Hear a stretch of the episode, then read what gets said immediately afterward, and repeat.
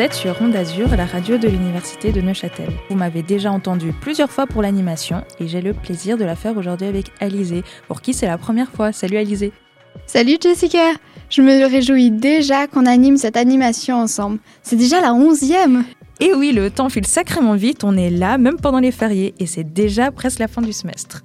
Mais là, on est en début d'émission et on a un programme danse à proposer cette semaine. Emmanuel rend hommage au rappeur DMX décédé il y a peu. Il est suivi d'Amina dans Transat. Elle donne des conseils pour la concentration. Ensuite, dans Aquarelle, Yann le Casanova. Tu veux dire Yann qui nous parle de Casanova, non? Euh, oui, c'est vrai. Qu'on pourrait se confondre. Emmanuel clôturera l'émission avec une chronique sur le vaccin avec une touche d'humour. Mais avant tout ça, Jonathan nous donnera des infos sur le certificat Covid. Puis Clarisse abordera un fait de société extrêmement grave, les féminicides. Et pour terminer cette première partie d'émission, je reçois Noémie, une de ces personnes qui font l'uni dans l'ombre. Allez, entamons tout de suite ce programme avec Jonathan dans la pêche aux infos. Il a souhaité faire le point sur la fameuse vaccination, devenue le sujet principal des discussions ces temps-ci. Et toi, Jess, tu vas te faire vacciner? Alors euh, oui, probablement, mais j'ai pas encore pris mon rendez-vous. J'attendais un peu la fin du semestre, du coup, euh, je sais pas trop quand encore. Avant l'été, j'espère, car comme nous l'explique Jonathan, si on veut pouvoir s'évader cet été, ce sera vaccin obligatoire. Hmm, tu m'intrigues là, du coup, écoutons tout de suite ce que Jonathan a nous raconté dans la pêche aux infos.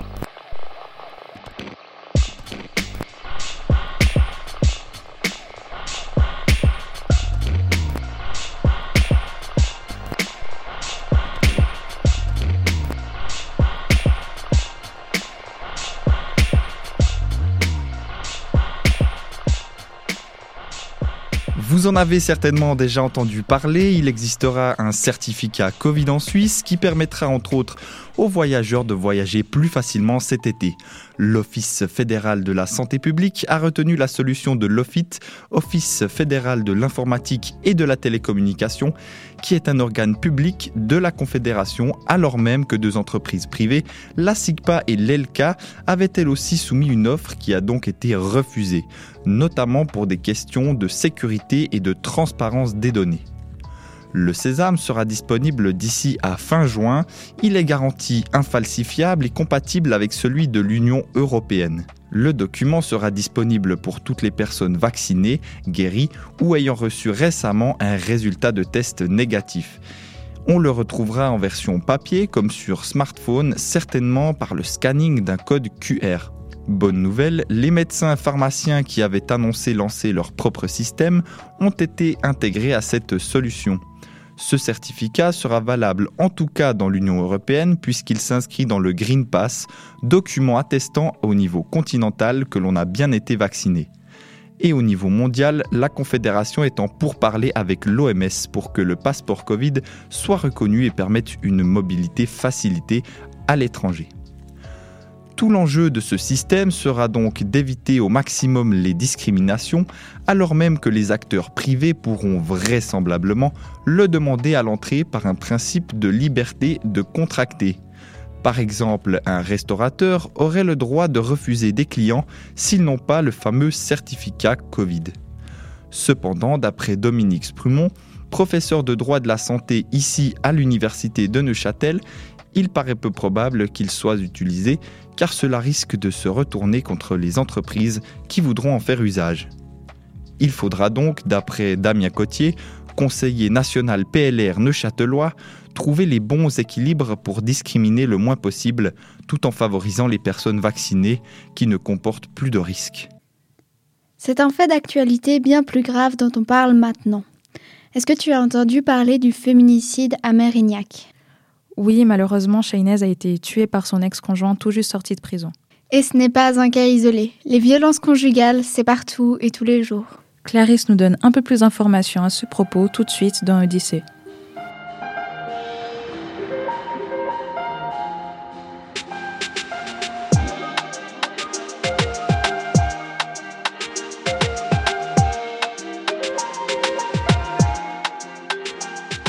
Aujourd'hui, dans la chronique Odyssée, je vais vous parler de la violence conjugale. Je suis tombée sur beaucoup de témoignages ces derniers jours et je me suis dit qu'il était temps de partager une chronique sur ce sujet avec vous. Parce que malheureusement, j'ai l'impression que c'est devenu un sujet banalisé, voire même encore tabou. C'est important que tout le monde soit informé sur ce sujet et que tout le monde se sente concerné. C'est pour ça que ça me tient à cœur de vous en parler aujourd'hui. Alors pour commencer, c'est quoi la violence conjugale?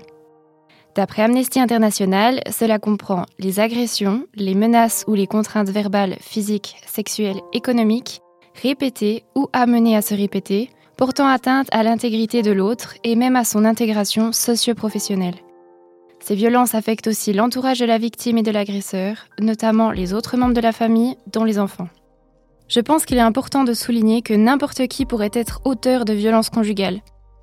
Il n'y a pas un profil particulier de personne qui exerce ce genre de violence. Ça pourrait très bien être votre voisin, votre tante ou votre collègue de travail, peu importe. C'est un phénomène de société qui nous touche tous. Pour vous donner quelques chiffres, d'après l'Office fédéral de la statistique, 28 personnes, dont une nette majorité de femmes, sont mortes de violences conjugales en Suisse en 2020. Ce qui représente plus de la moitié des homicides recensés au total. Et dans ces chiffres, on ne compte pas les infractions liées aux violences conjugales qui s'élèvent à environ 20 000 en 2020. Maintenant, je vais vous lire un témoignage que vous avez peut-être vu tourner dans les médias. Je l'ai trouvé sur la page Instagram de Ravel Glucksmann. Elle s'appelait Shainez, elle avait 31 ans, trois enfants et la vie devant elle. Son ex-conjoint, qui sortait de 9 mois de prison pour violence conjugale, lui a tiré dessus et l'a brûlée vive, dans la rue. Les fêtes, d'une violence sans nom, se sont déroulées le 7 mai dernier à Mérignac, près de Bordeaux. Aux environs de 18 heures, la maison de Shainez est incendiée. Selon les premiers éléments de l'enquête, c'était un stratagème de son ex-conjoint, Mounir B., pour l'obliger à sortir de sa maison. Des hurlements et plusieurs détonations ont ensuite été entendus. Deux témoins affirment avoir vu Shainez s'écrouler sur le sol, sur la voie publique, touché aux cuisses, pourchassé par son bourreau. Alors que la victime était au sol, l'assassin a pris un bidon d'essence dans une camionnette stationnée à proximité et a aspergé Shainez, puis l'a brûlée vive. Les secours, dépêchés sur place, n'ont rien pu faire. Elle a succombé de ses blessures. L'auteur de ce crime abject s'est enfui lâchement avant d'être retrouvé par la police. Il avait sur lui un fusil de calibre 12, un pistolet à gaz et une ceinture de cartouches. Il sortait à peine de prison après avoir été condamné en juin dernier pour violence volontaire sur Shainez. Shainez avait à nouveau porté plainte le 15 mars au commissariat de Mérignac pour signaler une nouvelle agression de son ex-conjoint. Depuis, elle se savait en danger de mort et vivait dans la peur. Pourquoi n'a-t-elle pas été protégée? Pourquoi n'a-t-il pas été rattrapé Selon les voisins, Mounir était un assassin en puissance qui exerçait une violence inouïe sur Shainez. Il y a quelque temps, il a tenté de l'étrangler devant la supérette au bout de la rue. Il était dangereux. Elle fermait les volets pour ne pas que nous puissions entendre lorsqu'il venait crier sur elle, mais nous savions tous ce qui se passait. Les trois enfants de Shainez, âgés respectivement de 3, 7 et 11 ans, ne se trouvaient pas à la maison au moment des faits. Je sais pas vous, mais quand j'ai lu ce témoignage, j'en avais la chair de poule. Je veux dire, comment c'est possible d'en arriver là? Alors la question que je vous pose, à vous qui êtes en train de m'écouter en ce moment même, est-ce que vous allez laisser faire ça? Est-ce que vous allez décider de fermer les yeux? Parce que comme il est dit dans un article du Monde, garantir à chaque femme le droit d'aimer et de vivre en sécurité est un enjeu de société. Ensemble, nous sommes plus forts. Ensemble, nous pouvons éviter que des femmes ou des hommes meurent de violences conjugales. C'est notre devoir à tous. Il y a un site suisse qui s'appelle violencequefaire.ch et qui indique les adresses utiles pour les personnes victimes de violences conjugales et qui donne aussi des conseils aux personnes victimes ou témoins de violences. Donc si vous entendez à plusieurs reprises votre voisine, votre voisin recevoir des coups, agissez, Appelez la police. Votre acte pourrait sauver une vie. Pour conclure, nous avons déjà bien évolué sur la question comparée aux années 60, où la politique ne voulait pas se mêler de l'intimité des foyers, mais il reste du chemin à faire. Alors essayons d'améliorer les choses ensemble. Merci de m'avoir écouté, c'était Clarisse sur Onde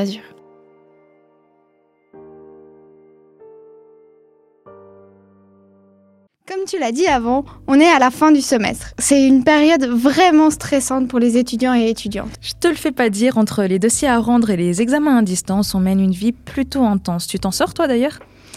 Euh, Comment dire? Faut garder le cap, n'est-ce pas? Ouais, c'est sûr, mais il n'y a pas que les examens qui sont galères. Par exemple, en début d'année, créer son horaire et surtout en lettres. Et autant de sujets dont je discute brièvement avec Noémie du secrétariat de la FLSH dans Genève.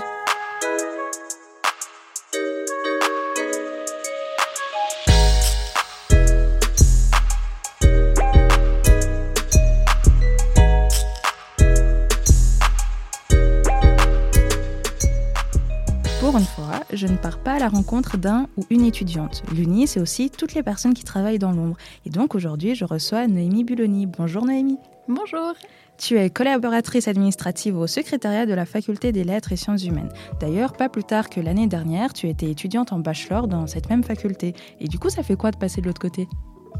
Bah oui, du coup, j'ai terminé mon bachelor euh, en septembre, donc très rapide comme, euh, comme changement. Euh, honnêtement, ça, ça fait un peu bizarre parce que je me disais déjà que la faculté était un peu compliquée quand j'étais étudiante. Et du coup, au côté administratif, c'est encore pire. Mais c'est assez intéressant et c'est vrai que je ne savais pas vraiment où je me dirigeais avec mes études et du coup, ça y donne un bon sens de, de travailler. Et puis du coup, ça fait quoi d'avoir une vie d'adulte maintenant? Enfin, une vraie vie d'adulte? Euh, Honnêtement, c'est cool, c'est cool, il y a les points positifs. Ça me manque un peu d'être étudiante schlag, mais euh, voilà. Et puis en termes de charge de travail, ça n'a pas été compliqué, par exemple, avec euh, toutes les inscriptions pour les bachelors et les masters. Ça va, tu t'en sors? Euh, Pour le moment, ça va. Après, je dois dire que j'ai pas vraiment de point de comparaison hors Covid, parce que c'est vrai que le Covid complique à peu près chaque chose qu'on doit faire. Euh, mais pour le moment, ça va. Et tu dois souvent répondre à des mails d'étudiants complètement perdus ou à ce niveau-là, ça va? Non, oui, oui, on a, on a des, des, étudiants et des étudiantes perdus, mais je les comprends parce que c'est vrai que on a des plans d'études compliqués, des horaires compliqués, des bâtiments, salles compliqués. Du coup, oui, enfin, il y en a beaucoup, par exemple, qui souhaitent terminer leur bachelor ce semestre, mais qui sont pas tout à fait sûrs d'avoir tous les crédits à la fin du semestre. les fameux calculs. Ils sont un peu inquiets et inquiètes, et voilà. C'est surtout des, des, demandes comme ça ou des demandes par rapport aux procédures, etc. Mais on les comprend. Aussi par rapport au, à la réforme du plan d'études, je pense aussi qu'il y a pas mal de questions de la part de première année qui ont peut-être même jamais mis les pieds à l'Uni encore. Oui, bah oui, effectivement, parce que c'est vrai que c'est compliqué de s'inscrire dans un cursus quand on n'a pas le plan d'études du cursus pour les, les nouveaux, euh, nouvelles étudiants et étudiantes. Mais euh, pour les premières années, on a aussi pas mal de questions. C'est pour ça qu'on a fait euh, une page sur le site de la faculté pour euh, répondre gentiment à toutes ces questions. Et après, c'est vrai que c'est facile de dire qu'il ne faut pas s'inquiéter, mais réellement, nous, on est là et on va, on va encadrer tout le monde et on va donner de plus en plus d'infos jusqu'à la rentrée.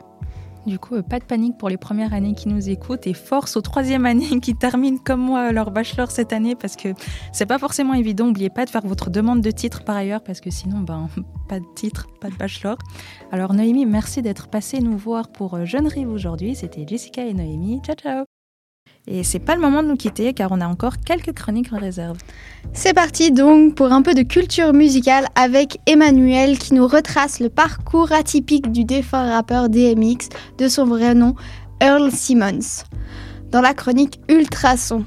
Vous l'aurez donc compris, on va parler showbiz, bling bling et moto.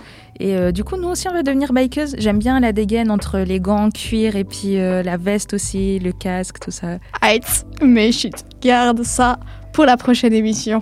Excuse-moi, alors euh, revenons tout de suite à DMX dans Ultrason.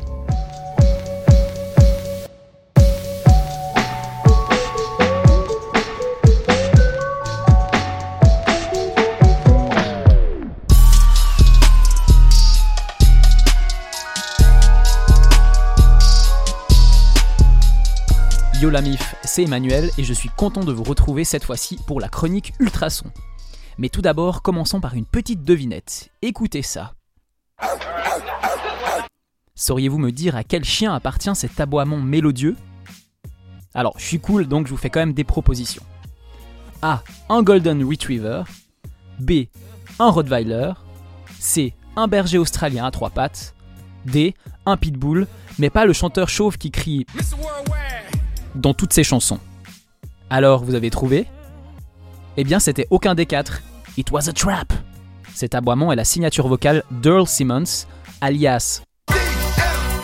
Enfin, DMX, avec un accent vaudois. Ça fait tout de suite moins en français quand même. Bref, il y a un peu plus d'un mois, soit le 9 avril dernier, DMX est mort à tout juste 50 ans de complications suite à ce qui semble avoir été une overdose. Moi ça m'a secoué parce que euh, c'est un rappeur que j'ai beaucoup écouté, volume à fond dans ma chambre en étant plus jeune. À tel point que mes voisins venaient toujours toquer chez moi pour se plaindre euh, que notre chien faisait trop de bruit. Excusez-moi, mais vous pouvez calmer votre chien s'il vous plaît parce que ça s'entend vraiment beaucoup à travers les murs et puis ça me dérange. Ah, les aboiements là ah mais ça n'a rien à voir monsieur, c'est juste DMX. DMX Mais c'est quoi ça, un médicament ou bien? Alors si comme mes voisins vous connaissez pas le personnage, voici une petite séance de rap-trapage, et là je me permets de réutiliser le concept tout droit sorti de l'imagination débordante de notre cher collègue Yannick, big up à toi. Alors, Earl Simmons, aka est né le 18 décembre 1970. Mais attends Manu, pourquoi DMX en fait?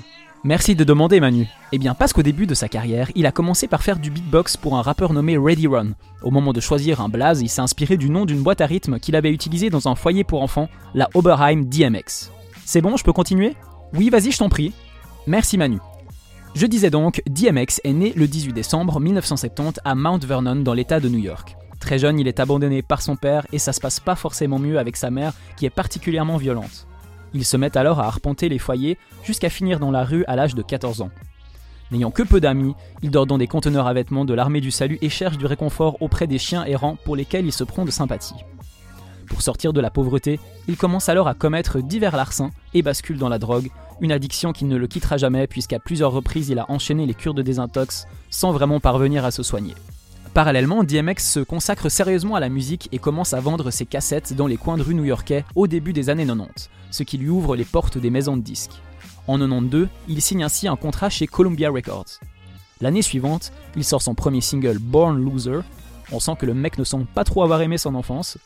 Puis en 1994, en compagnie d'un certain Jay-Z et d'un certain Ja Rule, tous deux encore peu connus à l'époque, DMX pose sur un son de Mike Geronimo, Time to Build. Et la suite, on la connaît, tous deviendront des superstars. DMX signe sur le label emblématique Def Jam et sort son premier album It's Dark and Hell is Hot en 1998, porté par le titre Rough Riders Anthem qui porte bien son nom puisqu'il demeure encore aujourd'hui l'un des hymnes de l'histoire du hip-hop.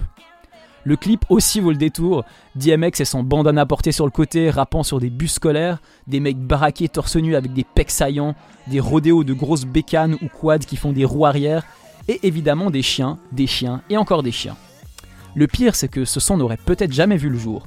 DMX a confié en fait dans une interview qu'il n'avait pas aimé l'instru du producteur Swiss Beats, le mari d'Alicia Keys, petite anecdote people, c'est cadeau. Il trouvait que la prod était trop rock et pas assez gangsta. Finalement, ce sont les cofondateurs du collectif Rough Riders auquel il était affilié qui l'ont convaincu. Il a écrit les paroles en 15 minutes et ainsi naquit ce mythique refrain Merci les gars de lui avoir mis la pression, on a frôlé la catastrophe. DMX sort ensuite quatre autres albums emblématiques Flesh of My Flesh, Blood of My Blood, toujours en 98, And Then There Was X en 1999, The Great Depression en 2001 et Grand Champ en 2003. Ces cinq albums ont tous été classés numéro 1 du Billboard 200, le classement des meilleures ventes d'albums américains. Ce fut le premier rappeur à réaliser une telle prouesse sur cinq albums consécutifs. C'est dire à quel point il a joué un rôle important à une époque où le rap n'était pas encore aussi populaire qu'aujourd'hui. En tout, DMX aura sorti 7 albums, dont le dernier en 2019. Et outre Rough Riders Anthem dont j'ai parlé tout à l'heure, il est connu pour avoir sorti plusieurs tubes incontournables comme Where the Hood At, le son parfait à passer au tiekar. X Gang Give It To Ya, composé pour la BO du film Cradle to the Grave, dans lequel il a d'ailleurs joué. Et comment ne pas oublier le fameux Party Up? Un son taillé pour le club qui me faisait perdre la tête à chaque fois que je l'entendais. Parallèlement à sa carrière musicale, DMX a connu beaucoup de démêlés avec la justice. Il a été arrêté et emprisonné une trentaine de fois pour des délits en tout genre. D'ailleurs, il a été condamné pour violence animalière. Si, si, je vous jure, une fois les flics ont fait une descente chez lui et ils ont trouvé des dépouilles de chiens et d'autres pauvres toutous maltraités. Plutôt paradoxal pour un type qui se prétendait ami des bêtes. Du coup, dans l'histoire, c'est lui le plus bête. Quoi qu'il en soit, malgré des comportements illicites, quand DMX aboie, la caravane passe. Et il n'a jamais été lâché par son public, car il était particulièrement apprécié pour son franc-parler. Sans enjoliver sa vie de gangsta, c'était un bonhomme qui racontait son vécu avec passion et qui exprimait ses émotions de façon brute et honnête. Pas étonnant que son enterrement ait attiré une énorme foule de gens. J'aimerais d'ailleurs revenir sur ses obsèques qui, tout comme lui, étaient vraiment bien ghetto. En gros, le convoi funéraire a traversé les rues de New York en suivant un énorme monster truck qui faisait office de corbillard. Derrière lui, il y avait des milliers de personnes à moto qui faisaient vrombir leurs gros cylindrés dans un ultime balai motorisé exactement comme dans le clip de Rough Riders Anthem. Vous pouvez aller voir les images sur YouTube d'ailleurs, c'est vraiment ouf. Moi, je veux la même chose pour mon enterrement, mais avec des chats à la place des motos. Des milliers de chats qui suivent ma dépouille placée elle-même sur le dos d'un énorme chat, un Monster Cat. Bon, désolé pour l'ambiance. Euh, Mais à 30 ans passés, il faut gentiment que je pense à ce genre de détails. Vous savez, un peu comme dans ces pubs françaises qui vous incitent à déjà préparer vos obsèques en appelant un numéro vert. J'ai choisi la prévoyance obsèque PFG pour la tranquillité de mes proches, afin qu'ils n'aient à se soucier de rien. Et pour moi, c'est simple. Pas de questionnaire de santé, mon capital est garanti et revalorisé chaque année. C'est rassurant de choisir PFG pour sa prévoyance. Votre assurance obsèque PFG des 7,60€ par mois. Devis sur pfg.fr ou dans nos 700 agences. La devise des Rough Riders, c'est Ride or Die. Et si DMX a exploré la seconde option, il aura tout au long de sa carrière ridé sur les instrus comme personne avec sa voix rauque et énergique si particulière. Et même s'il a quitté cette chienne de vie bien trop tôt, ses aboiements résonneront à jamais dans mes oreilles et celles de ses nombreux et nombreuses adeptes. Voilà, c'était Emmanuel pour une séance de rap-trapage. Et si vous avez envie de parler hip-hop avec moi sur une terrasse autour d'un sirop grenadine, n'hésitez pas à me contacter en DMX sans le X. Peace alors, sur un tout autre sujet, les plus distraits d'entre vous risquent d'aimer la prochaine chronique. Et oui, Amina nous donne des conseils pour mieux nous concentrer. On parlait d'examen, c'est la chronique idéale. Tout de suite, Amina dans Transat.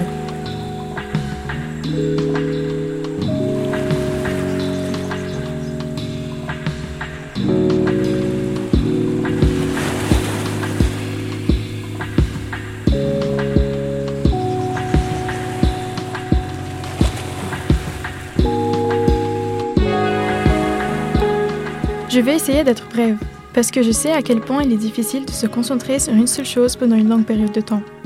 C'est d'ailleurs ce dont je vais vous parler aujourd'hui, la durée de concentration et comment l'améliorer. Entrons donc dans le vif du sujet.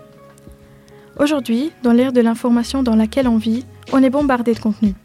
Notre attention est épuisée et on est constamment à la recherche de la nouveauté ou quelque chose qui peut retenir notre attention. C'est ce qui nous pousse à passer rapidement d'un sujet à un autre, d'un réseau social à un autre, d'une vidéo YouTube à une autre, etc.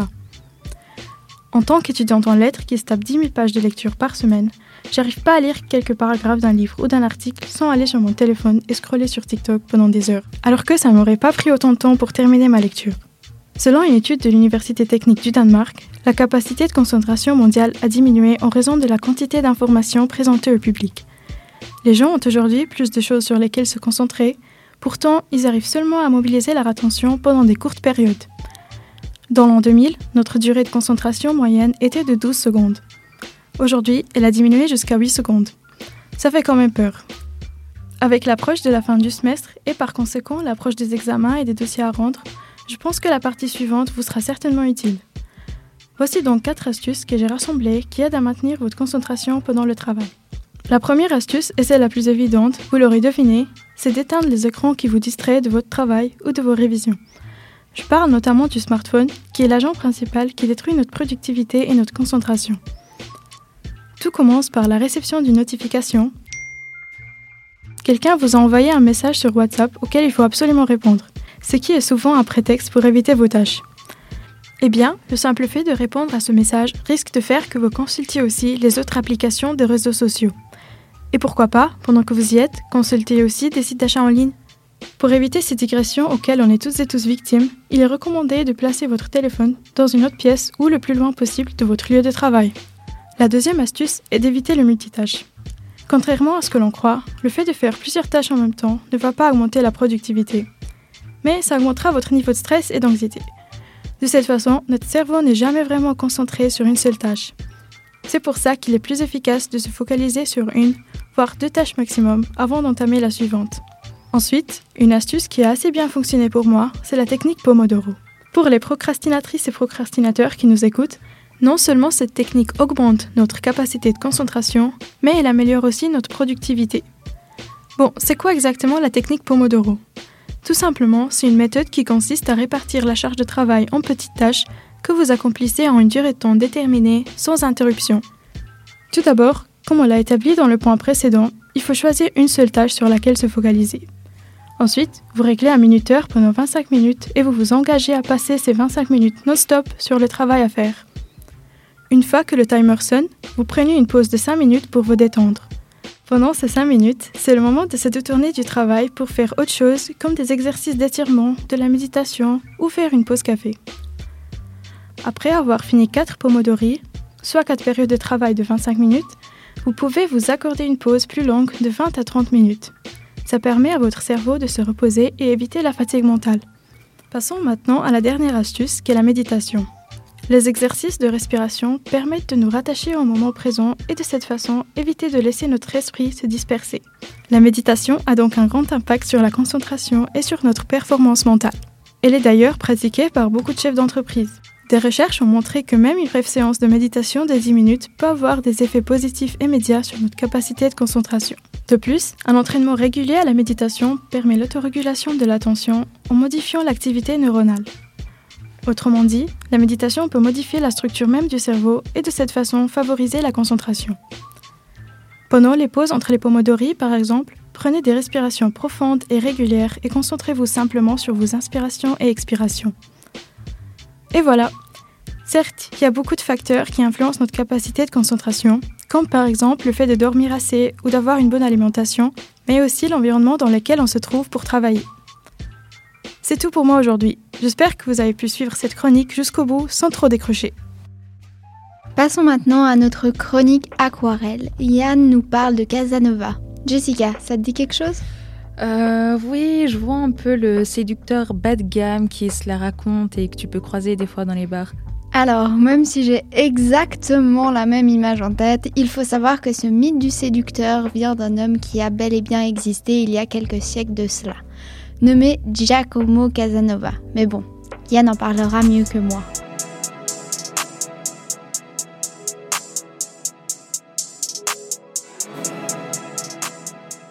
Laissons place à l'art et l'émotion. Un peu de paix et d'amour en toute légèreté.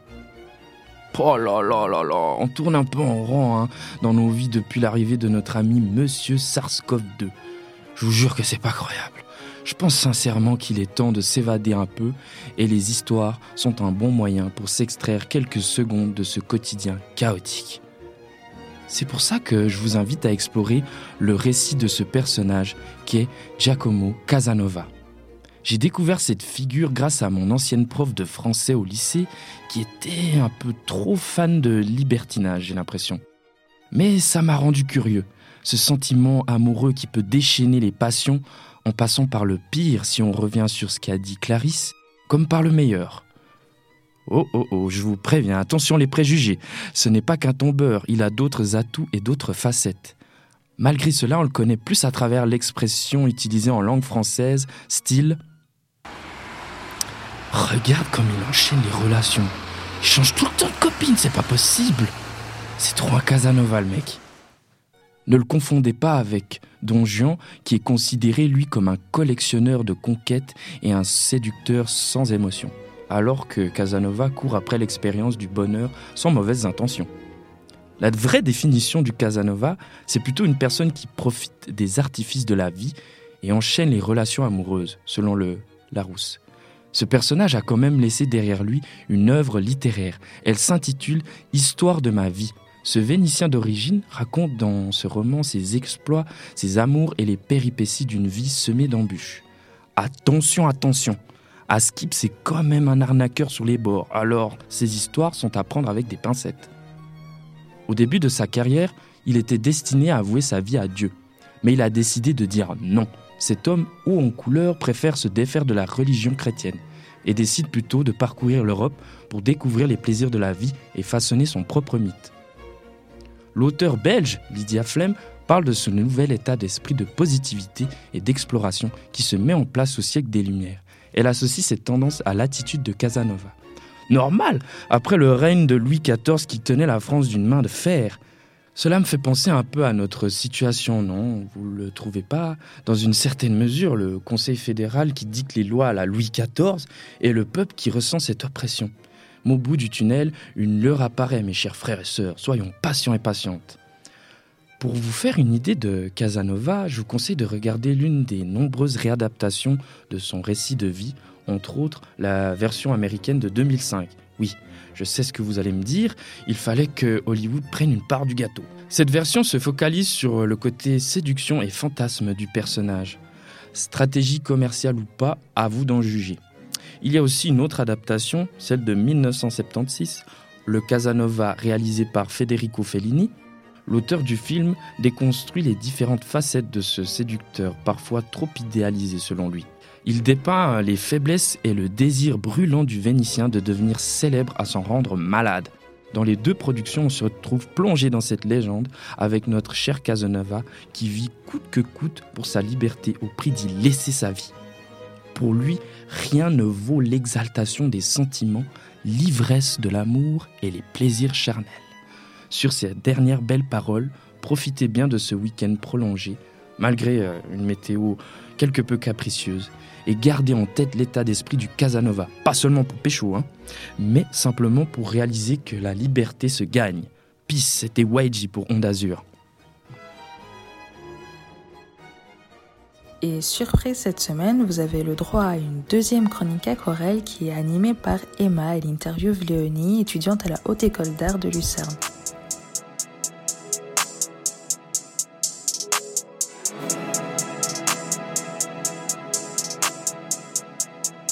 Salut les auditeurs et auditrices, je suis avec une de mes artistes préférées, Léonie, actuellement à la Haute École d'Art de Lucerne.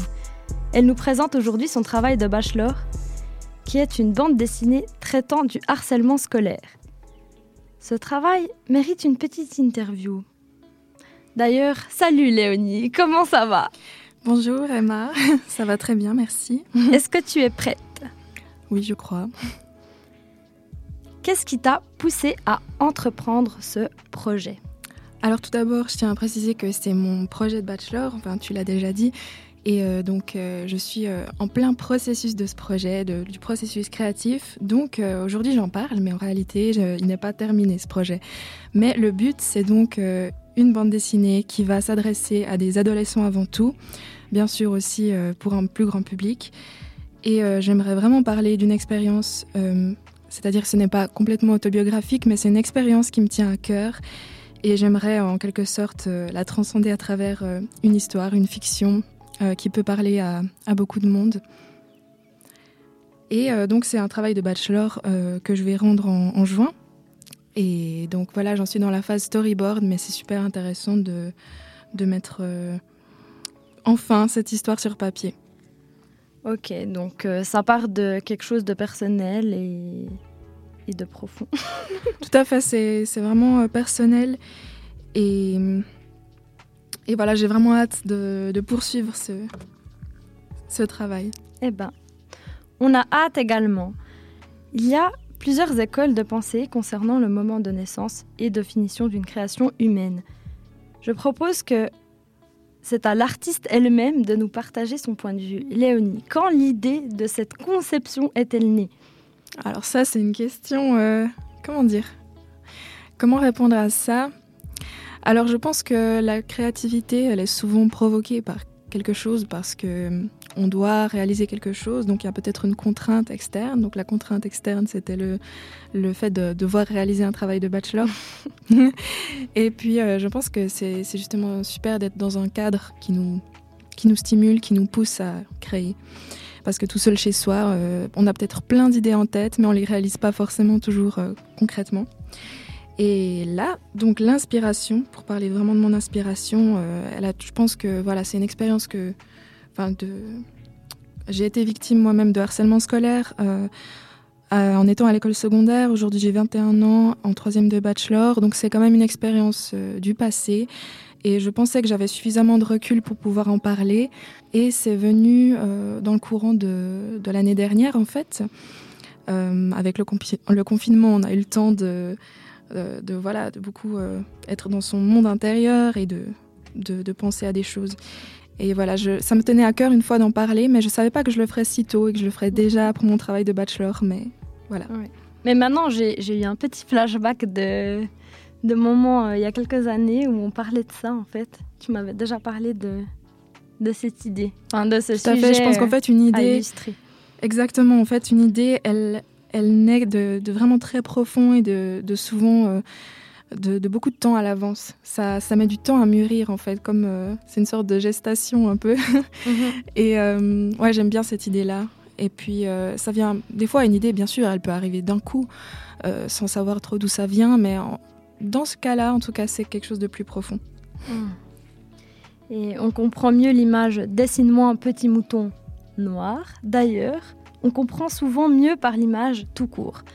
Comment l'angle de l'illustration apporte un éclairage important concernant ce thème Exactement, l'image du mouton noir, euh, je pense qu'elle elle parle beaucoup à, beaucoup de monde, dont en effet le bouc émissaire, la personne qui est mise à l'écart ou incomprise ou tout simplement rejetée du groupe et euh, vraiment voire euh, harcelée. Et euh, je tenais à parler de, ce phénomène de société, qui est un phénomène de société en, tant que tel, qui est souvent un peu incompris ou on en parle en fait réellement depuis une dizaine d'années. C'est vraiment depuis une dizaine d'années qu'on a commencé à plus s'intéresser aussi à, l'enfance et à l'adolescence et euh, qu'on parle du sujet du harcèlement scolaire. Alors le harcèlement scolaire, euh, qu'est-ce donc? Euh, On pense souvent avant tout à la violence physique, parce que c'est la, la, plus visible en fait, celle qui laisse le plus de traces visibles. Mais on oublie souvent la violence verbale et psychologique qui fait aussi beaucoup de ravages et qui peut même parfois mener au suicide chez certains adolescents, bien sûr c'est rare. Et voilà, il y a tellement différentes situations possibles, différents degrés, que je pense qu'on peut, en aucun cas, on ne peut banaliser le phénomène. Euh, l'important, c'est toujours le ressenti de, la victime. Et on peut dire qu'un enfant sur dix euh, souffre de harcèlement scolaire. Ça fait euh, à peu près deux enfants par classe.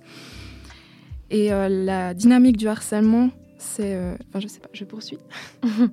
Euh, soit tu poursuis, soit je peux rediriger par rapport à ma question. Volontiers. En quoi euh, le fait de, mettre en image, ça peut aider justement à comprendre et à peut-être briser, briser la glace, briser ce tabou par rapport à ce sujet. Pourquoi dans une bande dessinée, ça pourrait apporter quelque chose? Alors ça, c'est vraiment une très bonne question. Alors, je pense que voilà, les images elle, parle, bon déjà c'est un langage universel, hein, on peut dire, de toute façon, et puis euh, on va directement ressentir si c'est bien fait, hein. et ce que j'espère, mon but c'est qu'on puisse ressentir euh, les émotions des personnages grâce à leurs expressions, grâce, en fait tous les non-dits aussi. Je pense que le harcèlement c'est aussi une histoire euh, de non-dits parce que c'est beaucoup sur les ressentis, et des fois les images parlent mieux que les mots. Hein. Mhm. et je pense que tout simplement, euh, aussi, le fait de choisir une bande dessinée, ça permet au lecteur adolescent de, lire de façon autonome. C'est pas le parent qui va lire euh, le livre pour enfants, mais c'est vraiment lui qui peut le lire lui-même. Et je pense que les images, voilà, avec les métaphores qu'on peut faire, les, couleurs qui transmettent des émotions, euh, etc., la, narration, la, beauté, la richesse d'un récit en fait en images, c'est magnifique. Donc voilà, ça c'est un peu ce, que, ce à quoi j'aspire. Il me semble que cette forme d'art en particulier peut se déployer dans un espace et un temps qui ne sont pas forcément continus. Mais je me demande néanmoins quels sont les lieux où germent euh, justement ces idées et quels sont les moments euh, où se construisent les chefs-d'œuvre, le tien. Donc euh, la question c'est où et quand travailles-tu? Alors, bon, moi je suis une personne qui a besoin, je pense, de beaucoup de temps pour me mettre au travail. Et euh, souvent, c'est sûr que le climat aide pas mal. Euh, je pense que j'ai de la peine à rester en place, juste dans ma chambre, juste euh, à mon bureau, en fait. Et j'ai besoin de bouger, j'ai besoin de voir des choses, du mouvement autour de moi et être dans des lieux publics, tout simplement. mais pas toujours, mais pour avoir ce, voilà, ce foisonnement autour de moi de, de personnes qui m'inspirent par leurs mouvements, euh, leurs gestes en fait euh, du quotidien, qui m'inspirent également pour les personnages que je crée. Mais bien sûr que la création, ça se fait aussi dans une petite bulle, donc euh, je mets toujours une sorte de, de distance par rapport au monde extérieur pour pouvoir me plonger dans, dans mon univers. Toi, Léonie, quelles sont tes inspirations pour cet objet d'art en particulier? J'ai clairement, on a clairement besoin d'inspiration pour, euh, pour travailler, et surtout quand on est encore jeune et que voilà, c'est formateur les, les, inspirations. Donc euh, moi, j'ai, euh, on a dû en fait réaliser d'abord un travail théorique en amont de ce travail pratique. Et j'ai analysé différentes bandes dessinées, dont je, je, vais en citer deux parce qu'elles sont vraiment euh, d'ailleurs, je conseille aux lecteurs et lectrices de, découvrir euh, tout d'abord euh, Jane le renard et moi. C'est un roman graphique de deux autrices, enfin deux auteurs féminines québécoises. Et c'est une œuvre totalement poétique qui raconte l'histoire d'Hélène qui est exclue de son groupe d'amis et qui va, à travers un livre qu'elle adore, elle va s'évader dans son univers pour échapper à sa dure réalité. Euh, ça s'adresse aux enfants. Et voilà, ça m'a beaucoup inspiré au, niveau du, style, de toute la liberté qu'on peut prendre euh, en utilisant beaucoup de métaphores. Et il y a un deuxième, euh, une deuxième œuvre qui est une bande dessinée allemande. Ça s'appelle Le Retour d'Antoinette de Olivia Fivig. Et ça raconte d'une façon cynique et un peu noire la, revanche d'une ancienne victime de harcèlement.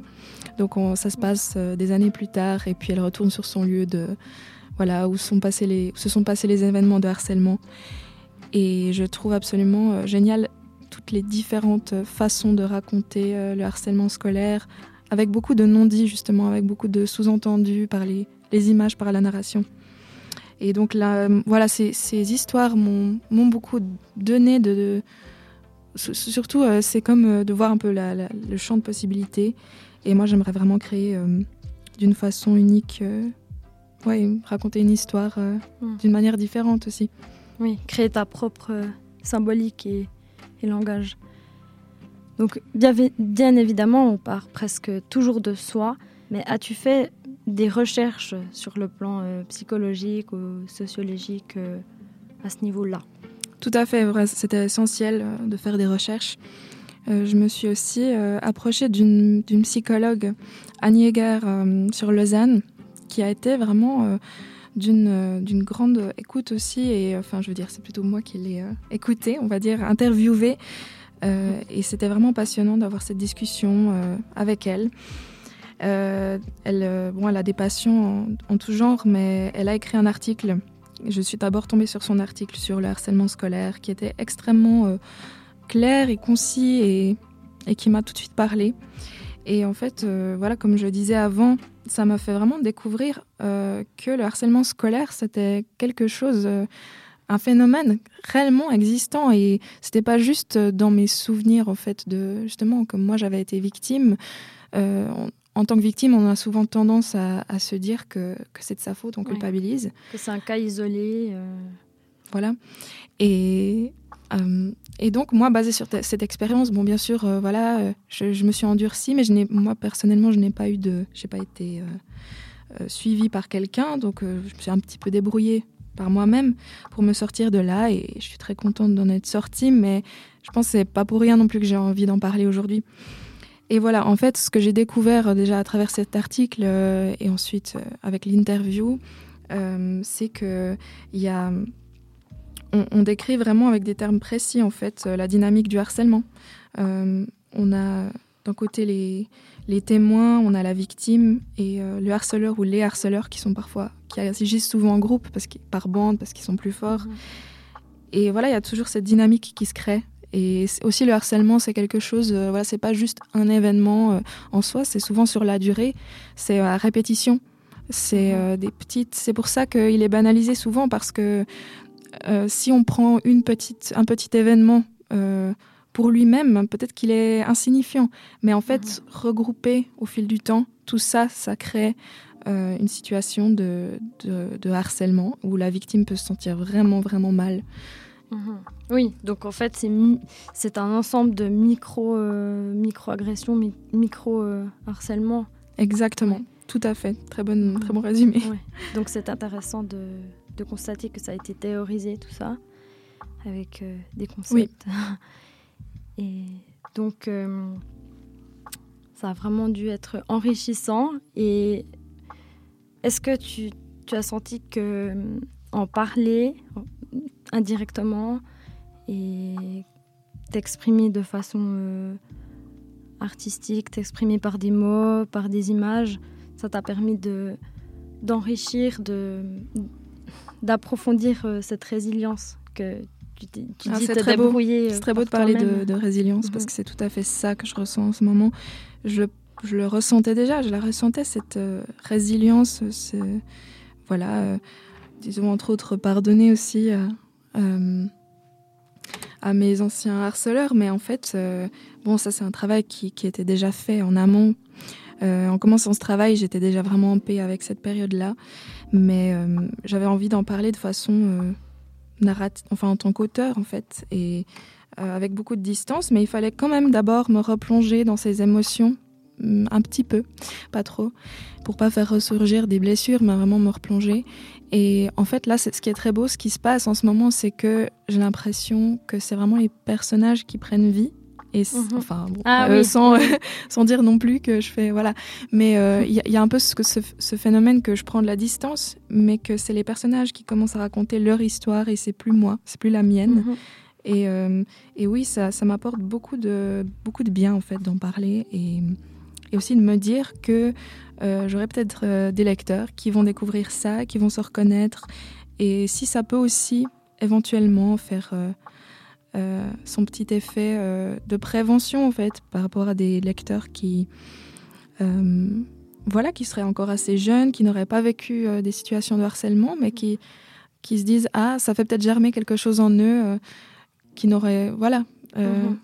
ça peut parler à des gens ou pour même des personnes qui vivent ça ou qui ont vécu et du coup qui l'ont vécu plus jeune ou qui mhm. le vivent en ce moment s'identifier mm. du coup t'en es où dans ce processus créatif. On a compris que c'était pas le début, que c'était pas la fin. Euh. Oui, je suis dans la phase de storyboard, donc euh, voilà. Euh, c'est vrai que c'est une phase assez assez mentale parce qu'on est beaucoup dans. C'est un peu les premiers jets, on va dire. ça sort vraiment de une image en fait que j'ai dans ma tête que je, je je projette sur le papier. Et c'est assez, ça prend beaucoup de temps, c'est assez lent. Mais je sais qu'une fois cette phase passée, je pourrais un peu comme rassembler les pièces du puzzle pour, euh, pour former une. Le but, c'est un album d'une cinquantaine de pages environ. Et, et voilà. Hmm. Donc Léonie, c'est la première fois que tu écris euh, et illustres une bande dessinée? Complètement, ouais. Donc c'est vrai que c'est un peu, euh, ça fait un peu peur, mais c'est vraiment super c'est super fou de me dire enfin, je fais une bande dessinée et j'ai un projet qui est concret, qui est grand. Et euh, je suis très heureuse de pouvoir le réaliser, mais bien sûr, il y a un peu d'appréhension. Euh, auparavant, dans le cadre de mes études, donc euh, trois ans de bachelor, j'ai aussi fait une année préparatoire. J'ai eu l'occasion de faire des petits essais de quelques pages, mais jamais quelque chose de très, de très grand.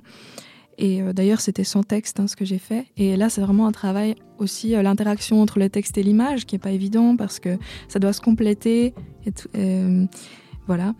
tout à fait. Ensuite, au niveau des, échéances, bon, bah, c'est clair que trois mois, c'est pas suffisant en réalité pour faire une, une, vraie bande dessinée professionnelle de 50 pages. C'est pour ça que voilà, j'ai un projet ambitieux, les 50 pages, mais je on m'a proposé de, disons que l'école m'a proposé de rendre un projet entre guillemets inachevé euh, pour donner un, avant-goût et euh, ensuite que j'aurai l'opportunité de par la suite après mon bachelor de terminer vraiment cette œuvre pour euh, dans le but de peut-être l'éditer. Voilà. Ah bah alors tu nous tiens au courant quant à l'édition de ce livre. Merci Léonie.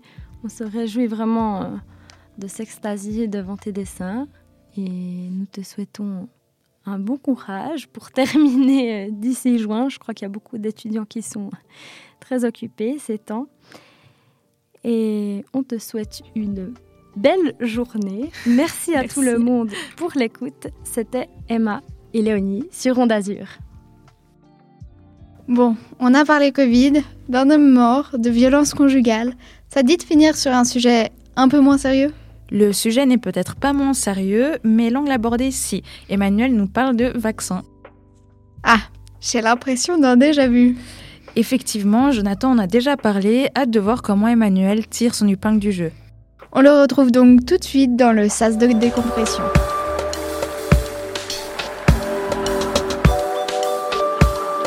Les amis, ça y est, je me suis inscrit pour ma première dose de vaccin. Parce que oui, la semaine dernière, le canton a élargi le public cible des vaccins et désormais toute personne de plus de 18 ans peut bénéficier de la vaccination, alors qu'avant il fallait avoir 50 piges. Ce dont je n'étais pas si loin en fin de compte. Hmm, attendez, vaccination. Vaccination.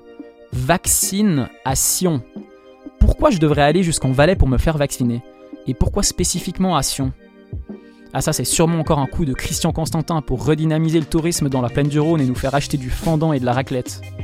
C'est un projet que je crois qui va faire du bien à la région où je suis né.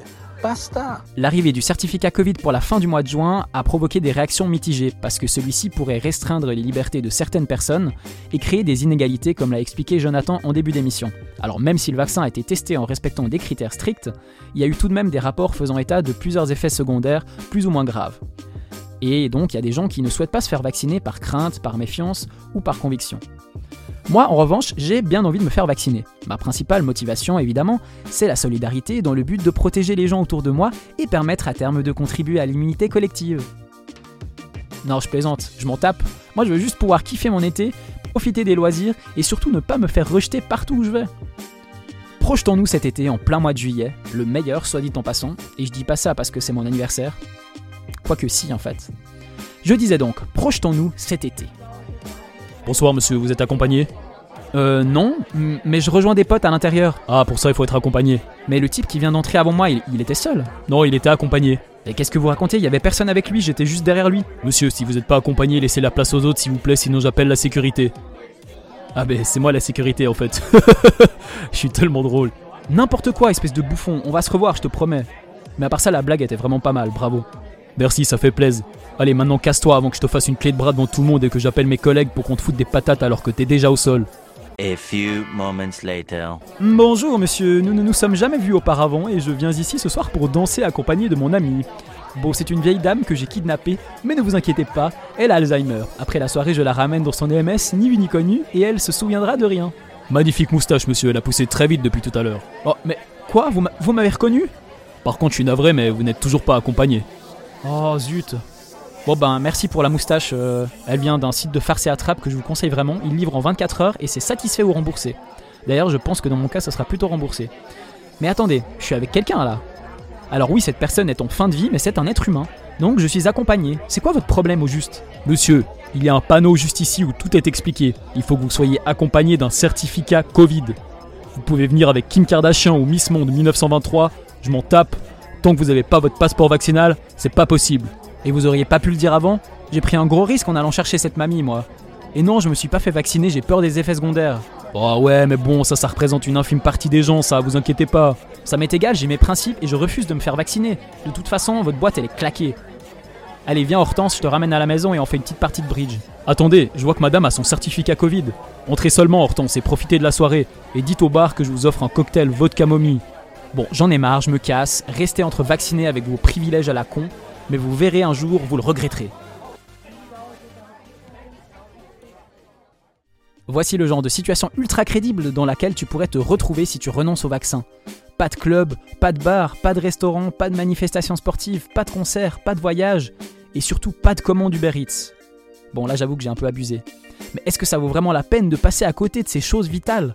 Tout ça parce que t'as pas voulu souffrir pendant une piqûre de quelques secondes et vomir ta race pendant plusieurs jours avec des crampes au bras?